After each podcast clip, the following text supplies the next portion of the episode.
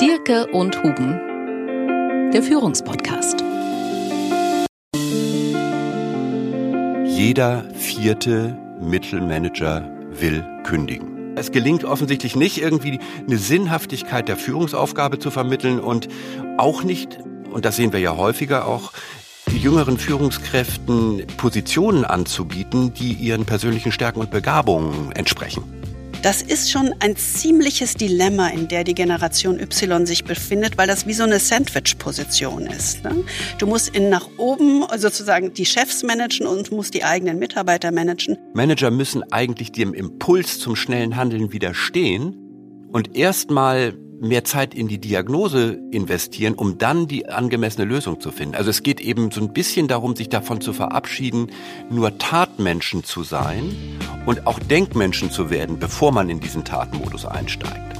Wenn man raus aus dem Aktionsmythos will, ganz bewusst dagegen arbeiten will, dann darf man nicht mehr aktionistisch handeln und damit den Blick verengen, sondern man muss den eigenen Denk- und Handlungsroutinen zuerst mutig ins Ruder greifen.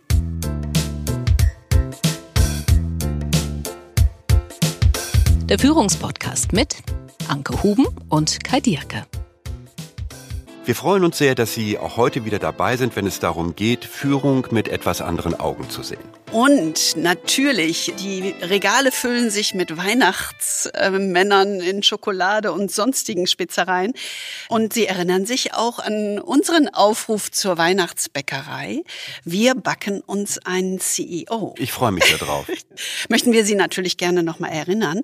Wir haben schon gute Zutaten bekommen von Ihnen und äh, wir hoffen auf weitere Zutaten, sodass wir den perfekt gelungenen CEO backen können ja, wie soll ein solcher CEO sein? Was für Zutaten brauchen wir eigentlich, damit der CEO perfekt gelungen ist? Wir freuen uns also auf Ihre Ideen, damit das Rezept gelingt. Denn schon beim nächsten Mal, also in zwei Wochen, werden wir die Weihnachtsbäckerei hier eröffnen und mit Ihnen den CEO backen. Wir müssen ja rechtzeitig anfangen, damit wir vor Weihnachten mit der Bäckerei fertig sind. Genau. Also melden Sie uns gerne. Ähm, unsere E-Mail-Adresse wie immer finden Sie in den Show Notes und in der Beschreibung dieses Podcasts. Und bei der Weihnachtsbäckerei nehmen wir dann auch Ihre tollen Reflexionen zum Thema neuer CEO auf, ähm, das wir letztes Mal am Beispiel des SAP-CEOs beleuchtet haben. Da waren wirklich spannende Ideen von Ihnen dabei. Heute Schnitt. Heute nehmen wir ein anderes Thema in den Fokus. Generationenwechsel. Ein Gespenst geht um in den deutschen Führungsetagen. Es ist Marx eigentlich, ne? Es geht ein Gespenst um in Europa. Ja, genau. Es steigt eine Altersgruppe in Führungspositionen auf, die so ganz anders zu sein scheint als die noch dominierenden Babyboomer und die älteren Vertreter der Generation X. Also zusammengenommen wahrscheinlich so die 45 bis 60-Jährigen, die heute im Top-Management sind. Also wirklich auf den absoluten Top-Positionen im Vorstand. Und die nächste Generation steht an. Die steht sozusagen vor den Toren, vor den Türen. Die Generation Y, die Generation Y die so, ja, zwischen 30 bis 45 sind, die jetzt so langsam in diese Fußstapfen der Vorgänger treten. Und es gibt eine ganze Menge von Studien. Der Befund ist ziemlich beunruhigend. Deutschland droht mit dem Generationenwechsel eine Führungslücke. Hm ein Auseinanderklaffen des Bedarfs an Führung und der Lust oder der Bereitschaft an Führung. Und das wollen wir uns genauer anschauen. Und wenn man sich es genauer anschaut, dann ist es ja immer gut, sich mal ein paar Studien anzuschauen. Also was ist eigentlich die Faktenlage? Und es gibt immer wieder regelmäßig äh, Studien von Unternehmensberatung oder Personalberatung. Und die jüngste ist gerade von der großen Personalberatung Orjas Burnson durchgeführt worden. Das ist der Managerbarometer 2022 und das gibt es jedes Jahr. Und dafür werden immer so 1500 Führungskräfte befragt, äh, insbesondere Mittelmanager, um mal zu sehen, äh, wie die Lage ist. Und es wird so ein bisschen Puls gefühlt. Ganz interessant ist die Perspektive, die dieses Jahr rausgekommen ist. Jeder vierte Mittelmanager will kündigen. Und das ist natürlich erstmal Ja, ein, ist- schon mal ein Wort. Ne? Ja, also äh, jeder. Vierte sucht eigentlich eine andere Position. Und dabei ist es ja gerade so, dass genau diese Mittelmanager in dem Alter 30 bis 45, also die noch nicht ganz oben an der Spitze sind, die halten ja eigentlich den Laden zusammen. Das sind ja eigentlich diejenigen, die jetzt gerade in dieser Situation eine ganz besondere Rolle haben, denn die sind ja diejenigen, die in dieser Krise eigentlich die Stellung halten und im Grunde so auch diese psychologische Stütze für die ganze Organisation sind. Ne? Also die sind ja diejenigen, die im Grunde an der Frontline dafür sorgen, dass die Mitarbeiter vernünftig arbeiten können und äh, erfolgreich sein können. Und sie halten eben auch so die Kultur im Unternehmen zusammen. Das heißt, die sind eigentlich diejenigen, die ganz besonders gefordert sind im Augenblick. Und wenn du da ein Viertel von den Leuten hast, die sagen, eigentlich will ich das nicht mehr machen oder eigentlich will ich woanders hin, dann ist es natürlich schon eine ziemlich schlechte Nachricht. Ja, das ist wirklich ein ziemlich ja, harter Befund. Also das ist ja wirklich ziemlich dramatisch, so ein Viertel. Aber man kann sich das natürlich sehr gut vorstellen. Also gerade in diesen letzten Krisenjahren, einfach die Krise will ja nicht enden. Es kommen ja immer wieder neue Krisen hinzu.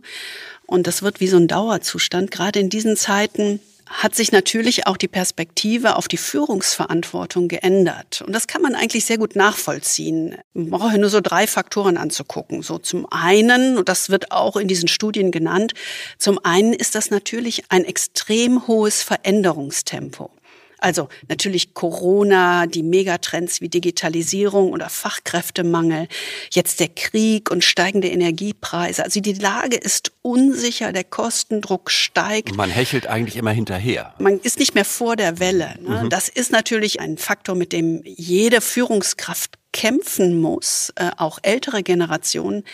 Aber das trifft gerade in dieser Führungsverantwortung natürlich diese Mittelmanagerschicht, die auf dem Sprung nach oben ist, die sozusagen die Hauptlast der Leistung trägt. Zweiter Faktor ist der fehlende Einfluss. Also Vielleicht haben Sie das auch schon mal für sich erlebt. Mittelmanager werden ziemlich häufig gescholten in großen Unternehmen, gerade in Konzernen. Sie werden oft als die Lehmschicht oder Lähmschicht, nenne ich das mal, bezeichnet, die Veränderungen blockiert. Ja, ist ja immer so dieser Spruch, die ziehen einfach nicht mit. Ja, also sie werden ziemlich häufig ähm, in die Ecke gestellt, was natürlich brutal ist, weil sie tragen die ganze Verantwortung für den Wandel, aber haben auf die Gesamtstrategie eigentlich keinen großen Einfluss. Sie brauchen eigentlich mehr Unterstützung und Anerkennung statt solcher Vorurteile oder dieses Schubladendenken. Das sind die zwei ersten Faktoren. Veränderungstempo ist extrem hoch und der fehlende Einfluss dieser Generation Y. Ja, und dann gibt es natürlich gerade jetzt in der Krise noch so ein drittes Phänomen. Ich würde das mal fast Rolle rückwärts nennen in der Unternehmenskultur. Denn es sind ja über viele, viele Jahre so diese ganzen Werte wie Teamgeist, Offenheit und auch Nachhaltigkeit gepredigt worden und auch als neue Orientierung ausgegeben worden. Und jetzt in dieser Krisensituation, äh, und das ist nachvollziehbar, hat man halt sehr oft das Phänomen, dass man wieder zurück in alte Führungsmuster fällt an der Unternehmensspitze. Also alles hört auf mein Kommando, Command and Control, ja, enges Führen. Deswegen ist es eben so, dass vielen Führungskräften der jüngeren Generation das auf einmal übel aufstößt und das gefällt halt nicht mehr jedem. Man hat sich an diese neuen Formen der Arbeit gewöhnt und der Unternehmenskultur. Und deswegen suchen jetzt eben viele gezielt nach neuen Arbeitgebern, in denen diese Werte und Flexibilität, aber auch Vertrauen eben nicht nur Lippenbekenntnisse, sondern die das eben auch in der Krise durchhalten.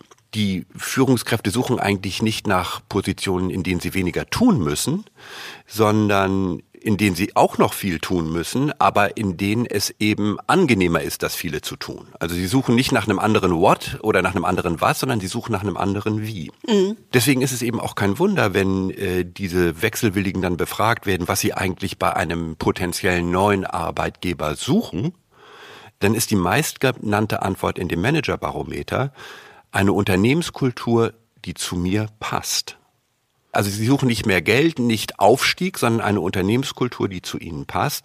Und immerhin 72 Prozent der Bereichs- und Abteilungsleiter sagen, dass das ihr wichtigstes Kriterium ist, weit vor Innovationsfähigkeit oder Arbeit im Homeoffice oder sonst irgendwas. Ja, was man sonst so denken würde. Ne? Genau, also es geht mhm. nicht um Bequemlichkeit, sondern es geht wirklich um eine Übereinstimmung zwischen Unternehmenskultur und dem, was mir als Führungskraft wichtig ist. Ja, und das ist ja eigentlich ganz interessant, weil ich meine, wir gehören ja der Babyboomer-Generation an. Ne? Wir sind älteren Semesters, wie man so schön sagt. Wir sind eigentlich so richtige Babyboomer. Ja, Jahrgang so 63 und 4. Babyboomer. okay, Boomer. ja, genau. Oh Gott, ich fühle mich gar nicht so, aber man muss ehrlich sein, nach der Jahreszahl stimmt das leider. Und insofern ist es natürlich hm, ja, es ist nicht ganz so leicht, sich in jüngere Generationen hineinzufühlen. Also es gilt da wirklich auch für uns immer die Perspektive zu wechseln oder die Perspektive zu erweitern, um wirklich aus der Sicht auch einer Generation Y die Situation anzugucken. Und ich finde das ganz toll. Eine unserer Studentinnen aus dem Part-Time MBA an der HHL, der Leipzig Graduate School of Management, hat uns das so unheimlich plastisch geschildert wie schwierig eigentlich ihre Situation ist und wie sie sich fühlen als Generation Y. Sie hat geschrieben, als Generation Y müssen wir im Grunde die Vorstellungen zweier unterschiedlicher Generationen managen. Zum einen sind das die Babyboomer, zu denen die Chefs gehören, die sozusagen mit der Grundeinstellung immer noch rangehen, wenig Beteiligung, Entscheidungen werden von oben herab kommuniziert, die Pflicht und Leistungsbewusstsein höher, schneller weiter predigen. So da, wo wir herkommen eigentlich. Ja, das ist das. Leistung. genau. Ja, und sie wissen, dass dieses Führungsbild der Babyboomer den heutigen Ansprüchen eigentlich nicht gerecht wird, bekommen aber selten Alternativen vorgelebt. Das hm. ist noch immer das, was vorgelebt wird äh, von den Top-Führungskräften. Das ist die eine Seite die eine Generation, die sie managen müssen.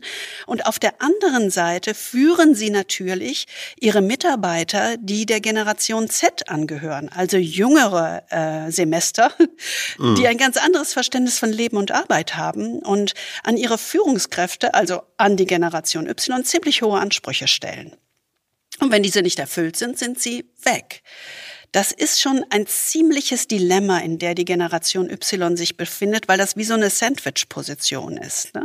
Du musst in nach oben sozusagen die Chefs managen und musst die eigenen Mitarbeiter managen. Und die Erwartungen beider Generationen klaffen einfach unglaublich weit auseinander. Und die Folge, schreibt sie, ist dann eine gewisse Erschöpfung. Mhm. Du musst immer diesen Stretch haben und natürlich hast du auch selbst sehr hohe Ansprüche an dich und du kannst im Grunde diesen Stretch nicht wirklich gut managen, weil das einfach zu weit auseinanderklafft. Und diese Erschöpfung, schreibt sie, wird dann als Führungsmüdigkeit interpretiert. Ist ja auch gemein, ne? Ist gemein und wird der Sache ja auch nicht wirklich gerecht. Nee. Aber es führt eben dazu, dass diese Generation äh, von unserer Studentin, also die äh, sozusagen das Fleisch auf dem Sandwich, mehr oder weniger diese Generation, die zwischen beiden steht, mhm. wirklich ja, so ein bisschen an der Führungsrolle fast verzweifelt, könnte man fast sagen. Also, wenn man sich das Managerbarometer vom letzten Jahr anschaut, dann kann man wirklich sagen, äh, dass diese Generation auch in ihrer Motivation unglaublich nachlässt. Äh, also zum Beispiel das Thema Freude an der Führungsarbeit ist nur noch bei 45 Prozent ausgeprägt äh, in dieser Generation. Und das ist ein Rückgang von um fünf Prozentpunkte gegenüber früheren Untersuchungen. Und noch deutlicher wird es bei dem ganzen Thema Einflussnahme, Gestaltungswille, Macht. Äh, das interessiert eigentlich nur noch ein Drittel dieser Generation und das ist immerhin um 14 Prozentpunkte zurückgegangen. Also man sieht wirklich wie so eine Art inneren Abschied von so einer Art Führungsanspruch. Und das ist natürlich wirklich eine sehr, sehr beunruhigende Entwicklung.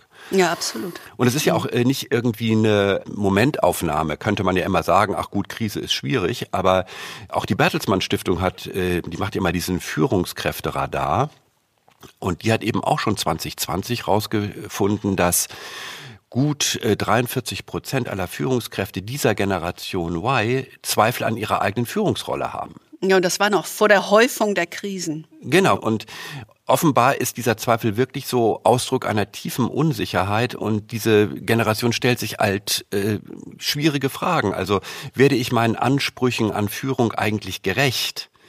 Kann ich vielleicht sogar als Geführter eher mehr beitragen als als Führender? bin ich mir sicher, dass mir Führung überhaupt liegt. Und viele dieser Generation beantworten diese Fragen eben für sich negativ.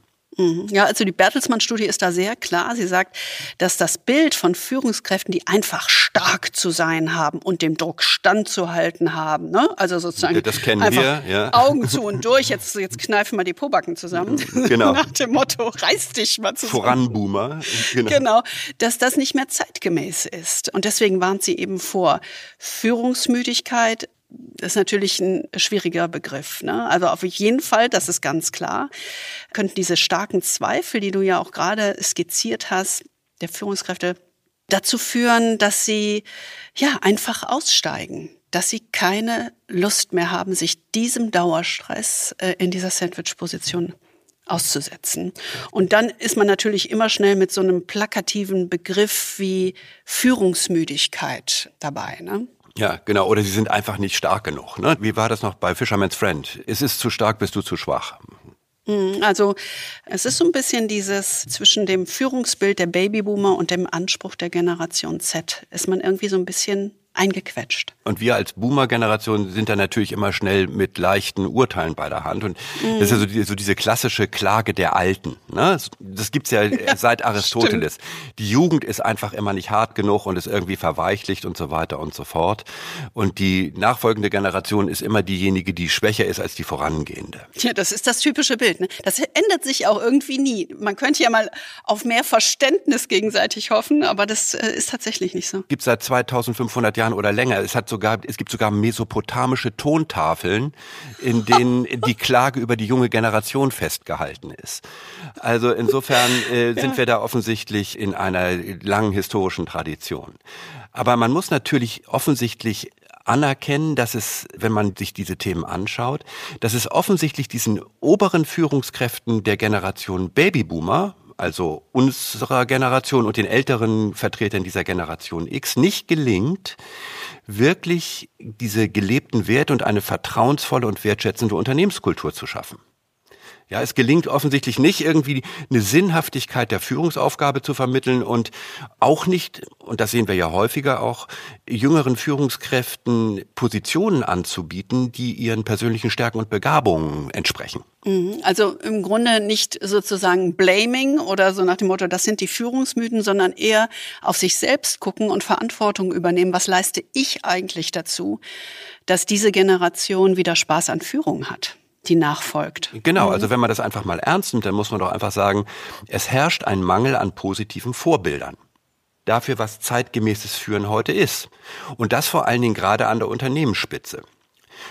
Und damit dreht sich eigentlich die Verantwortung für die Lösung dieses Problems um.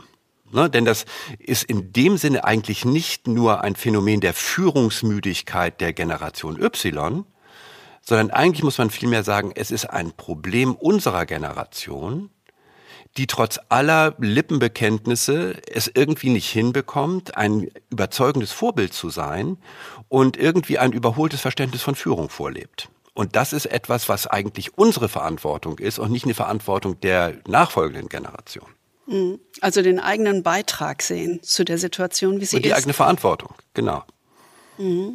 Also wenn wir das mal auf den Punkt bringen wollen, ist eigentlich diese Klage über die vermeintlich übertriebene Sinnsuche oder die mangelnde Leistungsbereitschaft, geringe Resilienz oder diese viel beschriebene Führungsmüdigkeit der jüngeren Generation, ja, das ist eigentlich ein Ausdruck für die Arbeitsverweigerung der Babyboomer.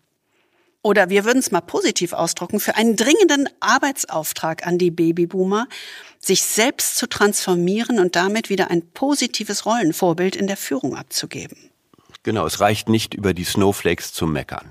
Nee, eigentlich sind die Babyboomer ja in der Pflicht, mal ihre unhinterfragten Erfolgsmodelle und Glaubenssätze, wie Führung zu sein hat, zu hinterfragen. Tja, sie müssten eigentlich ihre eigenen Glaubenssätze überwinden. Und genau das wollen wir uns mal näher anschauen. Wir fragen uns also heute, was hat die Babyboomer-Führungskräfte geprägt?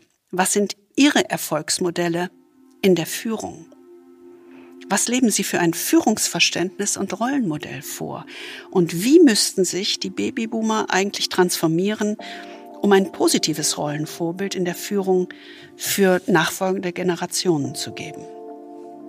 Und das ist überhaupt keine theoretische Idee. Wir haben es schon gesagt, wir gehören zu den Babyboomern. Schlimm es genug. Geht, ja. Es geht uns also ganz persönlich an.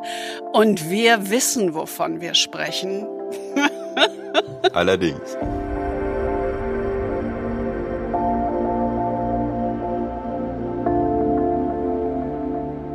Also, was sind es denn nun, diese Erfahrungen und Glaubenssätze, die uns geprägt haben und die auch noch heute die Top-Etagen der deutschen Wirtschaft bestimmen?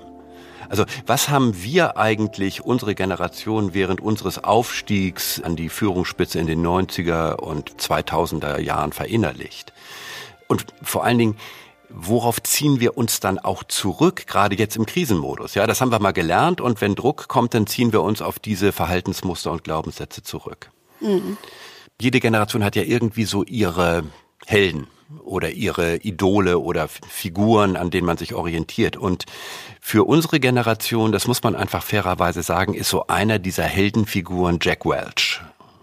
Jack Welch ist 2020 äh, gestorben und war 20 äh, Jahre lang, also von 1981 bis 2001, Vorstandsvorsitzender des US-amerikanischen Industriegiganten General Electric. Das war äh, im Prinzip so Siemens zum Quadrat. Also ein, ein riesiges Unternehmen produzierte alles von Raketen äh, zu Kühlschränken, ein unglaubliches Unternehmen. Und er war wirklich so der, ja, der wirkmächtigste dieser heroischen CEOs der 1980er und 90er Jahre. Das gab ja diese Phase dieser Popstar-CEOs, die immer dann ihre Biografien schrieben und so weiter. Genau, die Bibliotheken lagen davon Furchtbar, voll. ja genau. Und der hatte auch dieses Haifischlächeln, das einen dann ja. irgendwie andauernd irgendwie anguckte. Stimmt. Und Jack Welch war eben äh, so geprägt von so einem tiefen, tiefen ja, konfrontativen Denken. Also seine Perspektive war so, beschrieb er so schön so, Business is a game and winning that game is a total blast. Ja, also dieser Wettbewerbsgeist und dieses Gewinnen müssen, das war eigentlich das, was Jack Welch auszeichnete und dieses Gewinnen um jeden Preis. Äh, und wenn du nicht Erster bist, äh, dann bist du nur der erste Verlierer. Das hört sich völlig komisch an aus der jetzigen Perspektive. Ja, absurd eigentlich. Aber das stimmt. Das ja. ist wirklich der Übervater sozusagen gewesen, äh, der geistige Vater dieser Zeit in der Führung. Absolut. Er war ja auch extrem erfolgreich. Genau, und danach ist GE mehr oder weniger kollabiert. Er war so im Grunde wie so eine Art Leuchtturm dieser mhm. Generation seine äh, Biografen, sozusagen, die über ihn geschrieben haben, haben das genannt, Confrontation was his steady state. Genau. Also er war dauernd auf Konfrontationskurs. Immer im Kampf unglaublich. Von 1980 bis 2000 stieg der Aktienkurs äh, von GE um das 40-fache. Er war einfach unglaublich erfolgreich. Ja, und das hat seinen Nimbus genährt. Ne? Das ist ganz klar. Er war eine Heldenfigur. Es gab dieses GE Training Center in Crotonville. Ja, so eine Art Kathedrale des Shareholder-Kapitalismus. genau, wo eben die, die äh, so natürlich die GE-Führungskräfte trainiert wurden.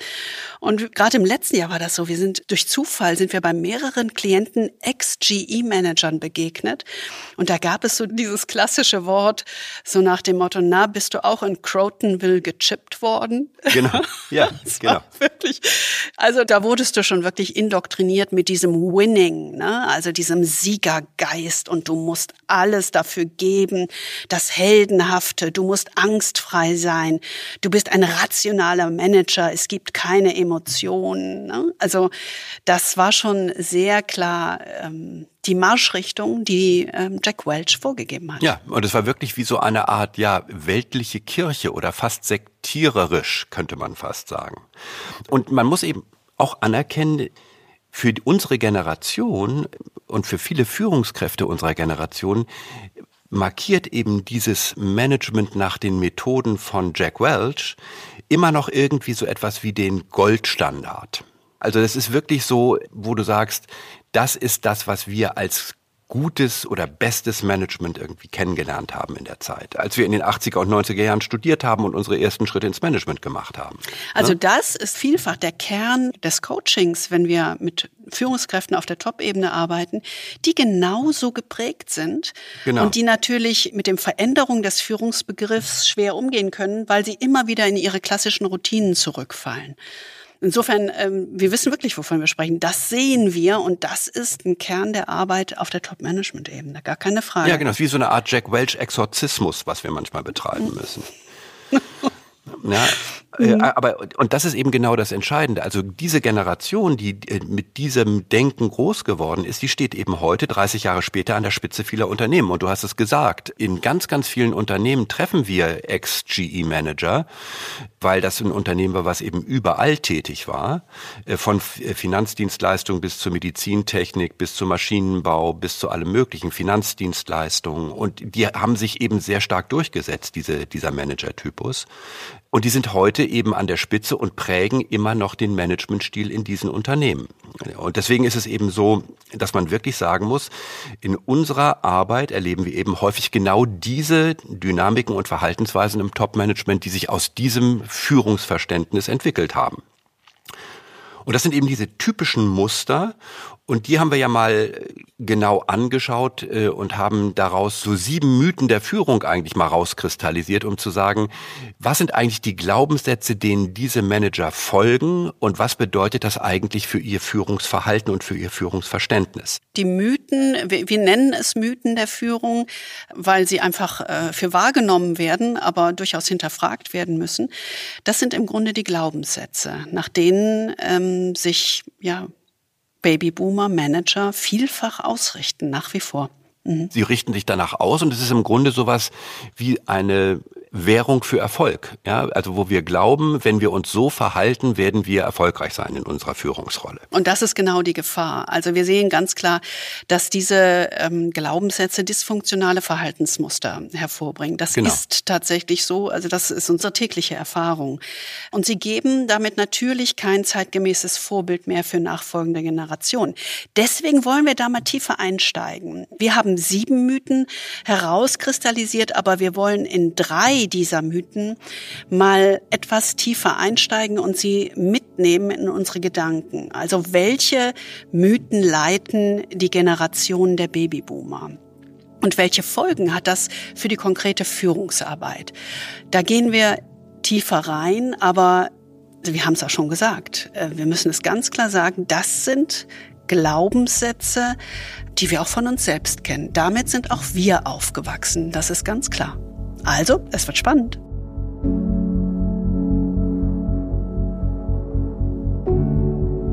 Vielleicht erkennen Sie sich auch selbst darin oder erkennen manche dieser Glaubenssätze auch bei Kollegen oder Vorgesetzten.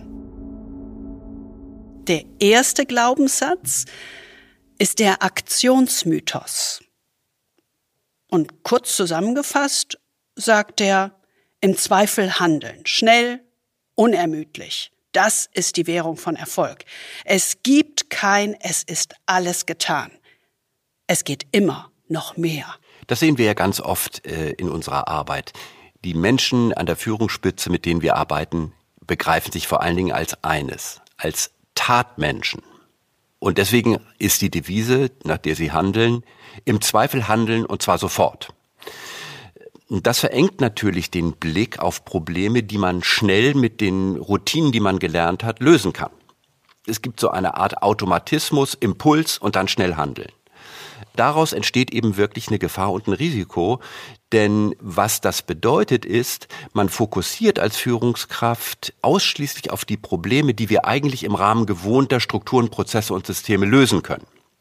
Also wir fokussieren auf das, was wir gewohnt sind zu lösen mit den Instrumenten, die wir kennen. Ja, das kennt man ja auch ganz klassisch, oder? Ja, das kennt man ganz klassisch. Und da gilt natürlich dieses Gesetz des Instruments. Ja, das hat genau. ja dieser Psychologe Sylvan Tompkins mal äh, entwickelt, der gesagt hat, und wir kennen das wahrscheinlich, wenn man einen Hammer hat, tendiert man dazu, nach Nägeln zu suchen. Jedes Problem ist ein Nagel. Und das ist natürlich genau das, was eben den Handlungsspielraum und die Lösungsoptionen einfach mal von vornherein einengt. Wir haben ja öfter schon von Ron Heifetz gesprochen, äh, unserem Lehrer an der Kennedy School, und der nennt eben diese Fokussierung auf Hammerprobleme, sage ich mal, technische Probleme. Und technische Probleme lassen sich eben durch routiniertes, rational-analytisches, managerielles Handeln und Problem-Solving lösen. Das sind so erprobte Verfahren, ne? Analyse von Ursache, Wirkung. Genau, genau. also das klassische Problem-Solving, also mhm. Fakten, Problemlösung und so weiter und so fort. Äh, das sind also im Grunde so äh, erprobte Verfahren von Ursache, Wirkung. Und das ist natürlich sicherlich hilfreich, aber äh, es ist vor allen Dingen so, dass sich eben diese technischen Lösungen sehr, sehr leicht mit dem auch implementieren und umsetzen lassen, was so ein Unternehmen eigentlich an der Hand hat. Ja, also da kannst du sagen, okay, das ist der Businessplan, das sind die sieben Schritte, das sind die Lösungen, bis dahin sind wir da. Und das ist natürlich bei ganz, ganz vielen Problemen, gerade wenn es um Transformation geht und um tiefgreifende Veränderungen von Unternehmen, ist das natürlich genau die falsche Lösung und greift viel zu kurz. Also man kann das mal vielleicht an einem Beispiel machen, ein Beispiel aus der Medizin. Wir gucken mal auf einen Herzinfarkt. Und ein Herzinfarkt ist erstmal ein technisches Problem, in dem Sinne, dass es eine schnelle Routinelösung braucht, nämlich ein Bypass, also eine technische Lösung wirklich und Medikamente. Mhm. Ja, also das ist sozusagen aus dem Blick der technischen äh, Probleme ist das die technische Lösung. Also ich muss erstmal das Überleben sichern. Ich ähm, handle mit Bypass und mit Medikamenten. Das sind klassische Routinelösungen. Aber Heifetz unterscheidet äh, von den technischen Problemen die adaptiven Probleme. Und die sind ganz anders gelagert, weil sie sind extrem komplex. Da geht es um Werte, Überzeugungen, um so klassische Verhaltensroutinen, die sich so eingenistet haben, um Loyalitäten. Und die können eben nicht mit technischen ja, Managementroutinen gelöst werden. Also am Beispiel des Herzinfarkts kann man das eigentlich ziemlich gut darstellen. Also der Bypass und die Medikamente helfen eben in der Akutphase. Aber dauerhaft gesund machen sie den Patienten ja nicht. Genau.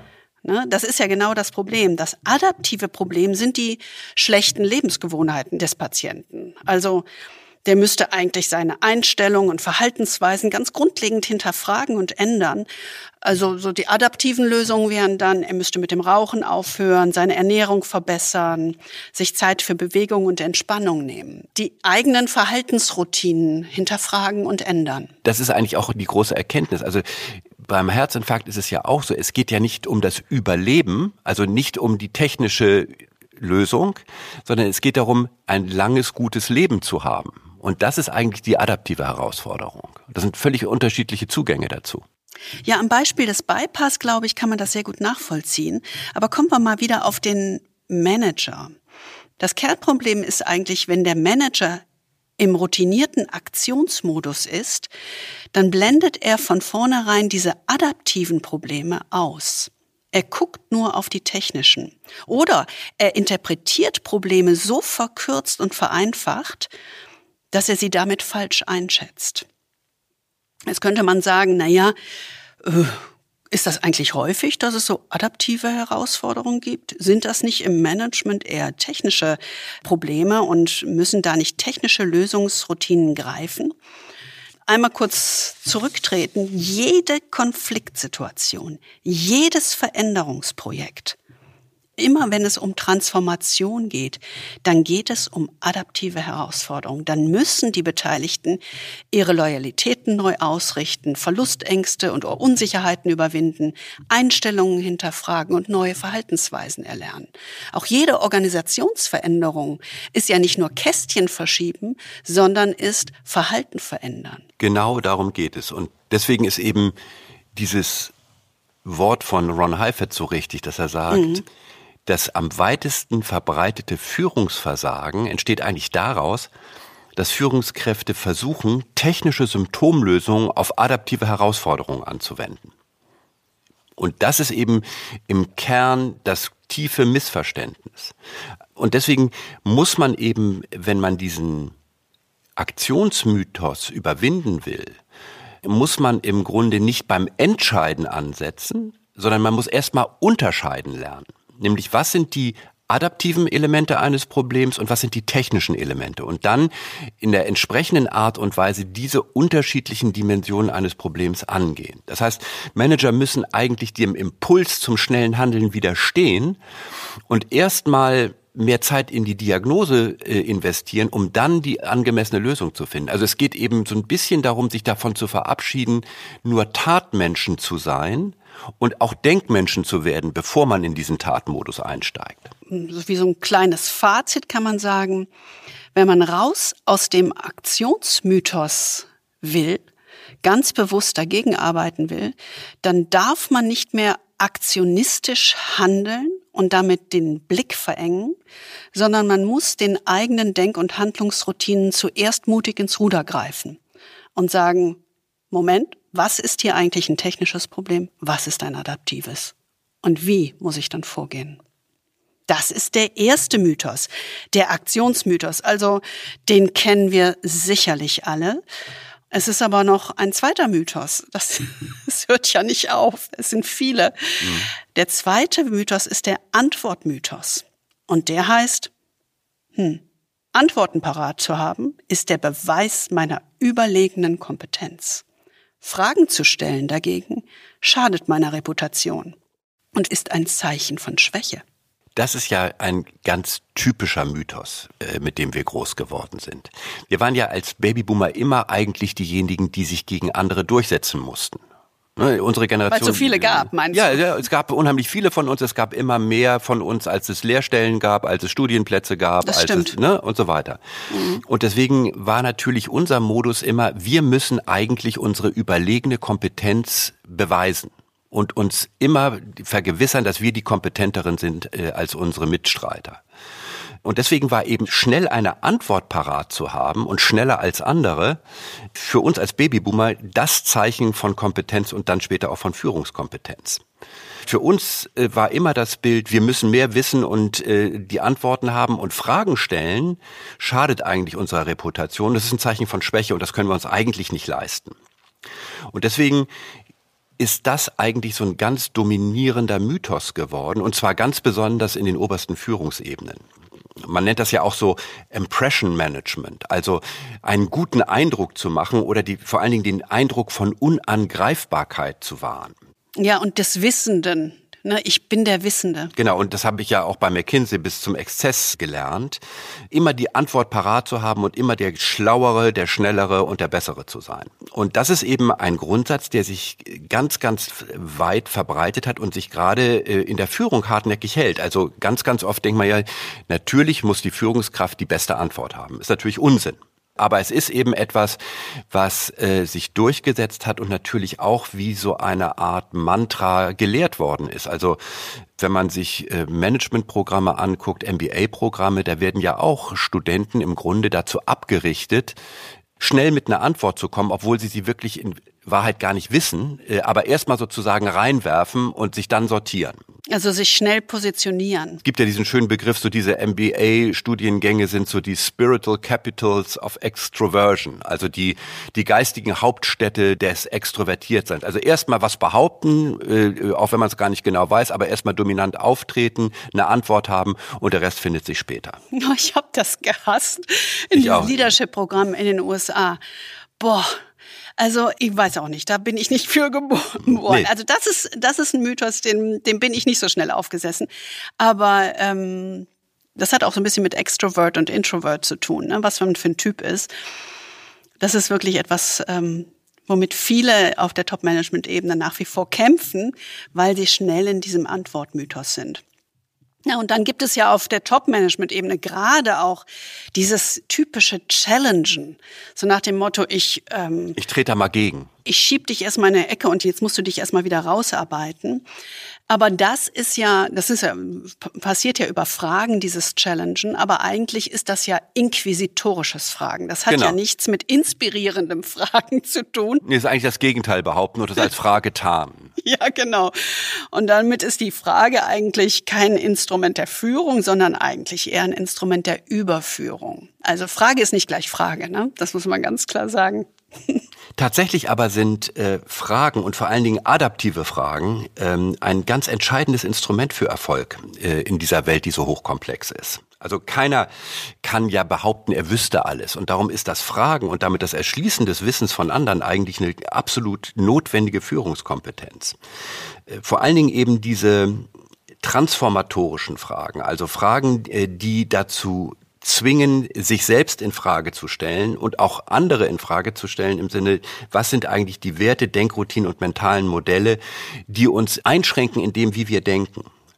Also transformatorische Fragen sind zum Beispiel Fragen wie, ähm, wie können wir unsere Kunden äh, noch besser äh, begeistern, wenn wir uns von einem reinen Produkthersteller zu einem Plattformanbieter entwickeln oder Produkte unterschiedlicher Konkurrenzanbieter zu einem Angebot bündeln also das sind Dinge, wo man im Prinzip sagt, lass uns nicht auf das gucken, was wir schon wissen oder was wir früher gewesen sind, sondern was könnten wir werden und wie könnten wir uns ganz substanziell weiterentwickeln. Also nicht die Frage, wie äh, verändern wir unseren Marktanteil von 10,5 Prozent äh, auf 10,8 Prozent, sondern wie könnten wir unseren Marktanteil von 5 Prozent auf 50 Prozent erhöhen. Also zehnmal mehr als heute haben.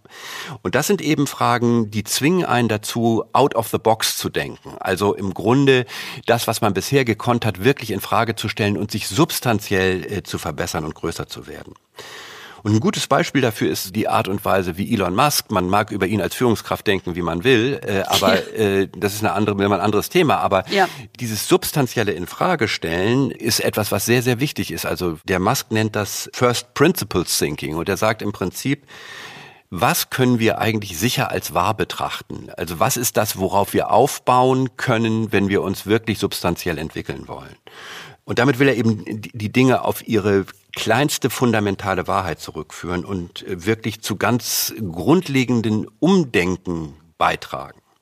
Ja, ich glaube, der Punkt ist kleinste fundamentale Wahrheit. Also wir gehen ja sonst von so viel Grundannahmen aus und liefern dann schon den Weg vor, sozusagen des Denkens, ne? weil wir die Grundannahmen nicht nochmal hinterfragen. Und er reduziert das tatsächlich auf einen ganz kleinen Kern und kommt damit natürlich zu neuen Antworten. Und das ist eigentlich das Spannende. Mit diesem kleinen Kern ähm, denkt er dann tatsächlich weiter. Also mit diesen First Principles nenne ich das jetzt mal. Und auf diese Weise kann natürlich disruptive Innovation entstehen. Also so ein Auto konzipiert als Computer mit vier Rädern, mhm, das genau. äh, im Grunde als Teil eines Netzwerks agiert und wie ein iPhone regelmäßig mit Updates versorgt wird. Ne? Ganz anders als deutsche Autohersteller über ein Auto nachdenken. Praktisch wie ein rollendes Smartphone in einem umfassenden Ökosystem statt äh, einen Pkw mit Elektroantrieb. Es ist etwas vollständig anderes, äh, wenn ich so auf ein Auto gucke. Ne? Also ich habe zwei Sichten.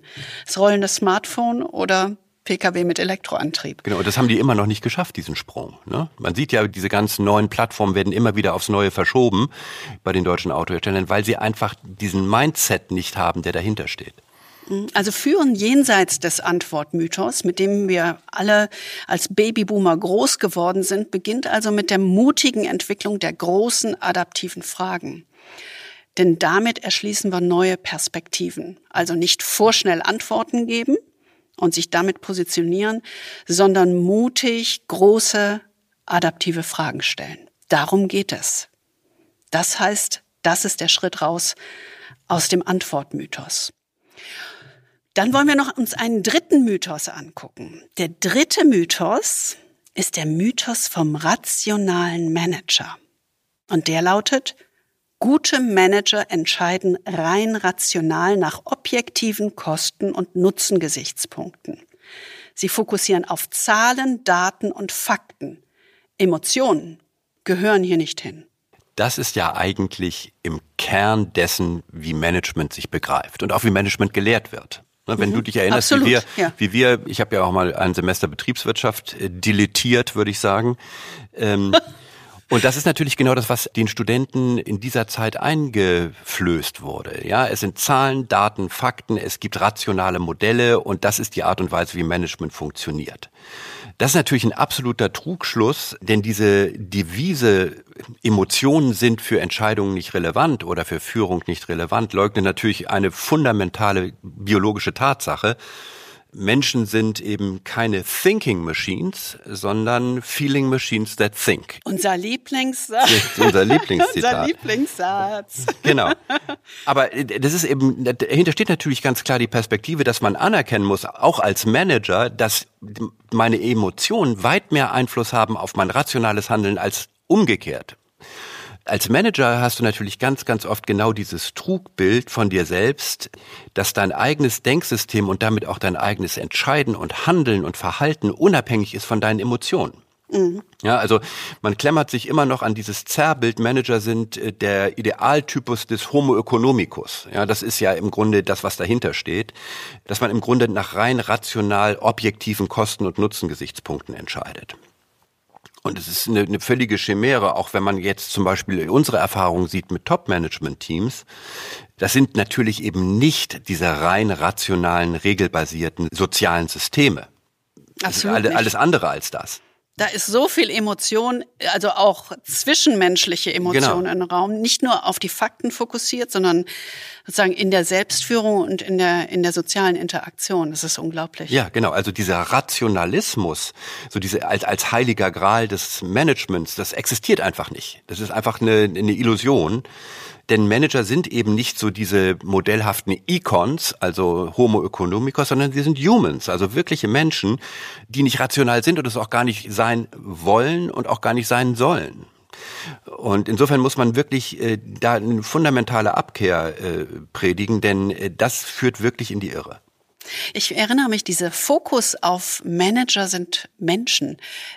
Das hört sich so trivial an, aber äh, ja, der war lange Zeit ausgeblendet. Also ich erinnere mich, äh, dass ähm, Manfred Ketz-de-Vries, den wir schon häufiger erwähnt haben aus INSEAD, der hat in den 90er und zwar vor allen Dingen ab den 2000er Jahren angefangen, diese Black Box des Top-Managements zu beleuchten und dort wirklich die einzelnen Menschen auch anzugucken mit ihren äh, ja Routinen, mit ihren Ängsten, mit ihren Emotionen. Und das war damals tatsächlich immer wieder etwas ganz Neues, weil man sehr stark dieses rationale Bild des Managements hatte. Ja, und eben, als Manfred eben angefangen hat in den 2000ern, äh, da waren die Babyboomer eben nicht mehr an der Uni. Ja, da waren sie eben schon in ihren ersten Führungspositionen. Und insofern Absolut. sind sie davon weitgehend, äh, von der Einsicht weitgehend verschont geblieben. Mhm. Und das Verrückte ist ja, dass vor allem die Neurowissenschaften in den vergangenen 25 Jahren äh, wunderbar überzeugende Beweise dafür vorgelegt haben, dass Descartes irrte und wir alle mit ihm. Also nicht, weil ich denke, bin ich, sondern auch, weil ich fühle, bin ich. Das ist ja das Unglaubte. Also die rationalen Wissenschaften haben uns ähm, eines Besseren belehrt. Das ist so. Also führen jenseits des Mythos vom rationalen Manager beginnt tatsächlich damit, einmal vom Bild des rationalen Selbst Abschied zu nehmen. Das ist schon mal der erste Schritt. Und das Ziel ist natürlich nicht, den Emotionen die Kontrolle zu überlassen, aber das Ziel ist, die eigenen Emotionen erstmal anzuerkennen und sich ihrer bewusst zu werden, um sie auch entsprechend wirksam managen zu können. Also nicht sozusagen in der puren Emotion sein, sondern sie zu verstehen, sie zu erkennen, vielleicht auch die Ursachen zu verstehen, um dann wieder bringing back ratio into the game, sozusagen mhm. mit der Ratio diese Emotionen zu managen. Und das erfordert tatsächlich aber ganz andere Kompetenzen als der reine IQ, also die rein rationale Intelligenz. Es erfordert tatsächlich die emotionale Intelligenz, den EQ, in deren Kern ja die Selbstwahrnehmung und die Selbstführung steht. Ja, und vor allen Dingen, wenn du auf EQ ansprichst, ist natürlich genau das, was wir vorhin gesagt haben. Vielleicht müssten die Babyboomer mal ihre emotionale Intelligenz ausbilden und nutzen, um Verständnis dafür zu bekommen, wo die nächste nachfolgende Generation eigentlich herkommt und was die Glaubenssätze sind, die die eigentlich umtreiben.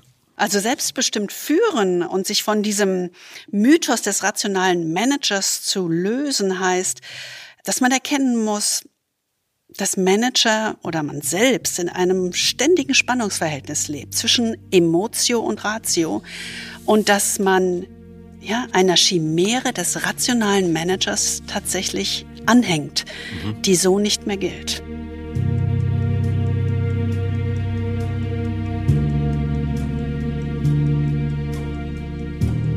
Das waren drei von sieben Mythen, die die Babyboomer für sich als handlungsleitende Grundüberzeugung mit sich herumtragen. Und wir müssen fairerweise sagen, die beobachten wir ja auch bei uns selbst. Ja, ja? also der Aktionsmythos, yeah, das ist mein Mythos. Den hab ich äh, äh, Absolut. aufgesaugt. Du bist eigentlich Mrs. Aktionsmythos. Das ist furchtbar. Wahr. Oh Gott. Also sich da dessen immer wieder bewusst zu sein, sich in die Routinen zu greifen, den Schritt zurück zu tun.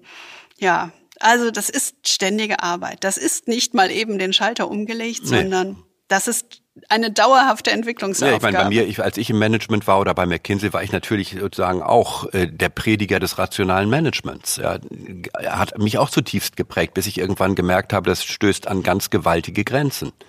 Also ich glaube, jeder von uns kann sich, wenn er sich ein bisschen mit sich selbst beschäftigt, sehen, dass er diese Mythen irgendwie in sich trägt. Der rationale Manager dieser Mythos ist, glaube ich, nicht so sehr mein Problem. Ich bin ja ständig in der Emotion. Nein, nein, ich wollte gerade sagen, das würde ich auch sagen. Also das rationaler Manager ist nicht, ist, ist nicht dein Thema. Aber dein Thema ist der Antwortmythos. Das hast du ja wirklich auch früh gelernt. Ja, ich meine, wie gesagt, äh, Antwortmythos habe ich auch äh, bei McKinsey und später gelernt. Also du musst immer schneller mit der besseren Antwort da sein das zeigt deine Kompetenz. Und da kämpfe ich heute noch jedes Mal mit. Ja, also auch als Coach sollst du ja eigentlich keine Antworten haben, sondern bessere Fragen stellen. Ja, absolut. Also die Frage ist, erkennen Sie sich auch darin? Was sind denn so Ihre Mythen, in denen Sie festhängen oder Ihre Glaubenssätze, was gute Führung ausmacht? Und wie gesagt, das sind nur drei von sieben. Es gibt äh, noch äh, weitere Mythen, die uns auch alle irgendwie gefangen halten. Da gibt's noch den Siegermythos den Angstmythos oder eher vielleicht der Mythos der Angstfreiheit, den Heldenmythos und den Mythos der starken Hand. Das sind alles ganz interessante Denkmuster, äh, die wir hier nicht extra nochmal vertiefen können. Das wäre viel zu lang. Aber wenn Sie Interesse daran haben, können Sie mal einen Blick in unser Buch werfen, ähm, die sieben Mythen der Führung. Da haben wir diese Mythen in großer Tiefe und großer Breite mal für Sie aufbereitet.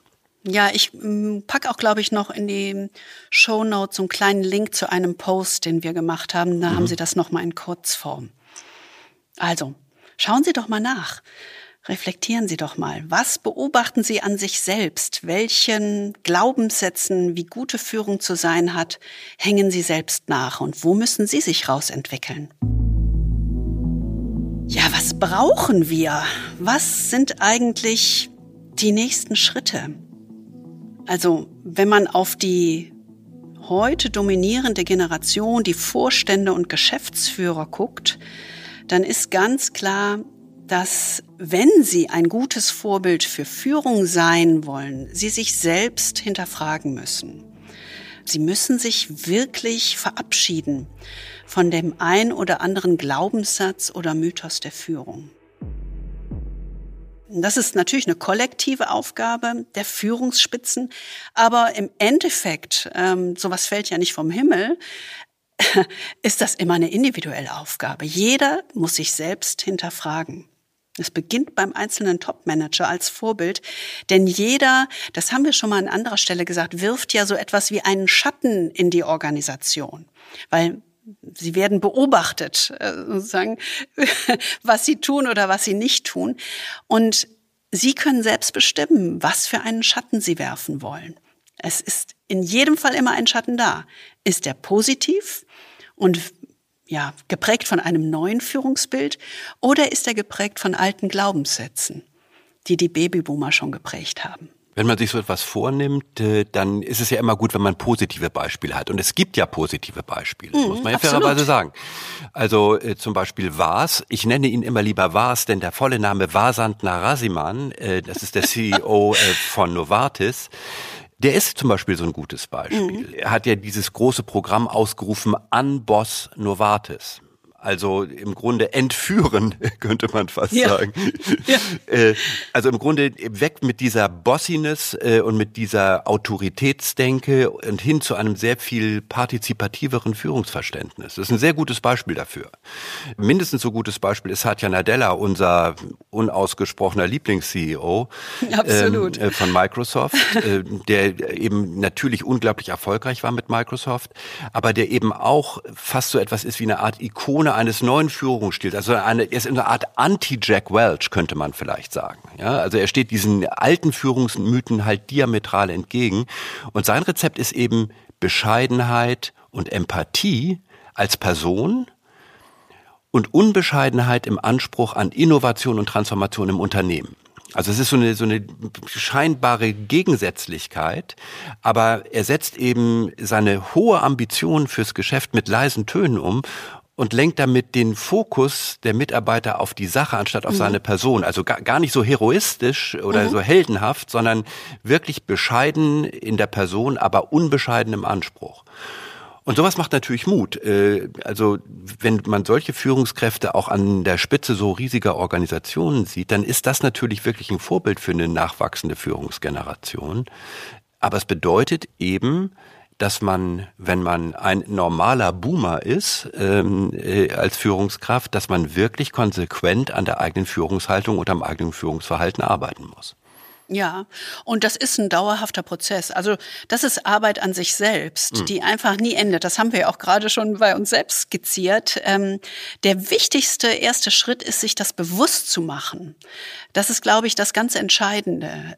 Eigentlich haben wir immer so drei Schritte im Kopf, wenn wir sagen, wie kann man sich von diesen Glaubenssätzen, die so, die so tief in einem eingegraben sind und sozusagen, die man in jeder Faser spürt, wie kann man sich davon lösen? Und der erste Schritt ist ganz klassisch, das nennen wir Mythencheck. Also Sie kennen dieses oberste Gebot, wenn man etwas verändern will, confront the brutal facts. Und ich glaube, das ist genau der erste richtige Schritt auch hier, dass man sich selbst sehr konsequent anhand konkreter Situationen im eigenen Führungsalltag die Denk- und Verhaltensroutinen vor Augen führt, die einen so implizit unbewusst lenken. Also es geht darum, sich zu fragen, welche Glaubenssätze und Denkroutinen treiben mich in meinem eigenen Führungsverhalten an und das gerade unter Druck. Ich genau. meine, der Druck lässt ja nicht nach und unter Druck kommen diese Routinen sehr schön kristallklar zum Ausdruck. Dann spürt man das besonders mhm. doll. Also ich habe schon gesagt, wir machen einen kleinen Link noch in die Show Notes zu einem, ich nenne das jetzt mal Quick Mythencheck für Sie. Mythentüff. Ja, genau. Das ist gut. Der zweite Schritt äh, nach dem Mythen-TÜV oder nach dem Mythencheck ist das Experimentieren. Und Experimentieren bedeutet ja Dinge auszuprobieren, selbst wenn das Ergebnis unsicher ist. Und mhm, natürlich ist ja. die ist die Unsicherheit auch unter Managern groß. Also der Druck ist da, die Situation ist unübersichtlich und jetzt soll ich irgendwas Neues ausprobieren. Das ist ja nicht trivial. Wir kennen es ja aus einem Beispiel eines Vorstandsmitglieds, der unser Klient ist in einem großen Finanzdienstleistungsunternehmen. Der hat ja beschrieben, was das für Irritationen auslöst, wenn du auf einmal beginnst, deine eigenen Mythen zu hinterfragen. Ja, der wollte ja sein Team, also sein Führungsteam, zu so einer Art Innovationszelle in einem sehr traditionellen Unternehmen ausbauen, als Vorreiter für neue, agile, nicht hierarchische Führung und eben auch für eine Führung, wo die Führungskräfte nicht diejenigen sind, die immer alle Antworten haben. Und was ist ihm passiert? Ich meine, sein Team hat ihn dann wirklich äh, ja fast in die Enge getrieben und hat ihn gefragt, ja, was was sollen wir denn äh, machen und einbringen, wenn die anderen äh, sich mit allen Details auskennen? sollen wir nur unsere Leute befähigen, äh, nur Probleme aus dem Weg räumen und optimale Bedingungen für den Erfolg schaffen? Das kann ja wohl nicht alles sein. Ja. Äh, ja, also so dieses, mhm. dieses Verständnis der Führung als die Autorität, die am Ende alles weiß und äh, im Grunde die Probleme äh, am besten lösen kann. Wenn das so tief äh, verankert ist, dann ist es natürlich schwierig, äh, auch die eigenen Führungsteams davon zu überzeugen. Also das Loslassen und die Abkehr von diesen Führungsmythen, das ist durchaus nicht einfach und auch kann auch schmerzhaft sein. Aber es ist eben lohnend. Ähm, denn nur so kannst du ja irgendwie ein neues Führungsverständnis für diese Next Generation Leadership entwickeln und vorleben. Ja, ich glaube, das ist ein ganz wichtiger Punkt. Also du hast den ersten Schritt, diesen Mythentüff, den zweiten Schritt, die Lust am Experimentieren und das auch unbeirrt. Also sich genau. da ständig äh, sozusagen mit allen abzustimmen, ähm, wird wahrscheinlich ewig dauern, sondern im eigenen Umfeld, Was im eigenen mhm. Umfeld experimentieren und mal etwas ausprobieren. Ich glaube, äh, darum geht es. Und der dritte Schritt, ja, ist ganz trivial, das Durchhalten. Und das ist und das auch nicht zu unterschätzen. Nee, das ist nicht zu unterschätzen. Das ist auch durchaus schwierig. Denn es ist ja, wie wir gesagt haben, ein langer Weg und es hat auch immer wieder Höhen und Tiefen. Ne? Das ist so, dass man dann spürt, so, ach, jetzt äh, habe ich es geschafft, jetzt habe ich einen nächsten Schritt gemacht und in der nächsten Krisensituation falle ich doch wieder in alte Routinen. Also auch das muss einem ganz klar sein, dass das äh, ein nicht endender Prozess ist, aber ein Prozess, der zum einen ähm, Fokus braucht. Ich glaube, Sie können nicht gleich alle sieben Mythen auf einmal angehen, sondern Sie können sich fragen, welche zwei oder vielleicht sogar drei Mythen äh, oder Glaubenssätze, womit möchte ich experimentieren? Und das dann mit langem Atem, ähm, auch mit großer Frustrationstoleranz anzugehen, um dann auch wirklich Erfolg zu haben haben. Und das hat ein ein ehemaliger Klient, der uns eine E-Mail geschrieben hat kürzlich, wirklich wunderbar auf den Punkt gebracht. Das ist ja immer ein Geschenk, wenn wir solches Feedback bekommen. Denn der hatte sich auf den Weg begeben und hatte tatsächlich sich in die kritische Selbstreflexion und äh, reingedreht und ähm, ja Mut gehabt zu experimentieren. Und er hat es so beschrieben. Ja, ich habe es gewagt. Das Ausrufezeichen. Ist mal, das ja. ist schon mal ein guter Schritt. Raus aus der Komfortzone und einen neuen Weg eingeschlagen. Und er sagt, wer jetzt aber denkt, dass das nach zwei Monaten geschehen ist, der liegt vollkommen schief. Sowohl die Führungsmannschaft von ihm wie auch die Mitarbeiter fragten sich sichtlich, so schrieb er, was will er denn jetzt schon wieder? Mhm. Mhm. Und er sagt, nach fast zwei Jahren intensiver Arbeit haben wir heute ein vollkommen neues Miteinander. Und das gilt sowohl für das tägliche Business, aber auch beim Blick nach vorne. Und gerade dieser wird heute sehr stark durch die Mitarbeiter selbst geprägt. Nach dem Motto, können wir das nicht mal ausprobieren? Und er warnt aber, nicht alle Vorgesetzten sind auf dem Weg der Erkenntnis schon so weit angelangt. Das ist so. Und das wäre tatsächlich der nächste oder letzte Schritt, dass man durchhält, um dann auch die Früchte davon zu ernten. Aber jetzt wissen Sie als Hörer, warum äh, wir diesen Beruf oder diese Profession mit so viel Begeisterung ausüben. Das sind so wirklich diese Highlights, wo man immer sagt, es bewegt sich was. Und es bewegt sich nicht nur bei einer Person, sondern bei einer ganzen Organisation. Und deswegen freut es uns unglaublich und es hat natürlich äh, unsere höchste Anerkennung, unseren höchsten Respekt. Denn es braucht natürlich Mut. Also es braucht den Mut, sich von diesen eigenen Routinen in der Führung und von jedem einzelnen Mythos auch zu verabschieden. Und das ist natürlich gerade in den Situationen, in denen wir heute sind und in der Krisensituation, in der wir heute sind, nicht einfach. Aber dieser Mut ermöglicht es eben, und nur dieser Mut ermöglicht es, sich als Führungskraft neu zu erfinden und damit der künftigen Generation von Managern und Top-Führungskräften ein echtes Vorbild zu sein. Und zwar nicht nur in der Führung anderer, sondern auch in der Selbstführung und damit in der Veränderung insgesamt.